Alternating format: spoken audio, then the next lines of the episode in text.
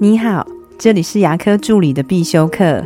今天要必修的是牙科助理的职业化养成术。讲话漂亮比指甲漂亮更重要。下周就是我们牙科助理的职业化养成术的小剧了。我自己一直在推动牙科助理，他需要职业化。我甚至认为，一位助理的职业化比他的专业度来得更重要。因为助理的专业度比较容易会受到诊所的不同要求，助理做的事情内容不同而受到限制。就拿跟诊来说，有些诊所需要助理做到四手操作，甚至还要加上术前、术中、术后的拍照。可是有些诊所只觉得助理只要拿对东西就好。但是职业化它就不一样了。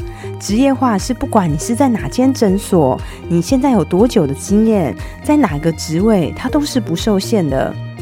你知道吗？你的助理就决定了别人对你诊所的第一印象。因为大部分的牙科助理并非相关的科系，所以在外形、心态、说话的方式、沟通的语气，都会跟我们期待的助理有所差异。而在训练牙科助理的内容上，以前大部分都会放在认识器械、吸唾根诊、基本的消毒、挂号作业这样的内容，可以训练出一位专业的牙科助理。可是如果少了职业化的训练，助理们呢就会出现比较没有学习的动力、疲惫感，很容易抱怨，而且缺少团队精神。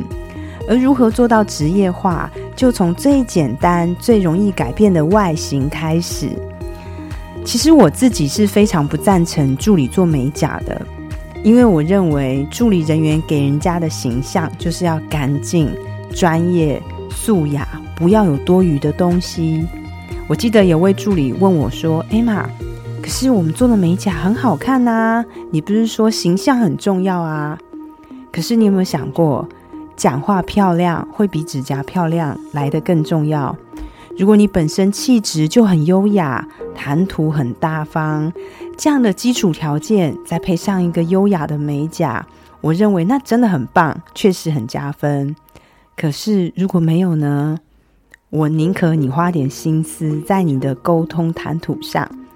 我今天的分享就到这边。如果觉得今天的内容对你有帮助的话，请帮我下载下来或分享出去，让更多人听得到。那我们牙科助理职业化养成术只剩最后一个名额，想报名的话，请点开下方的链接。我们下次再见了，拜拜。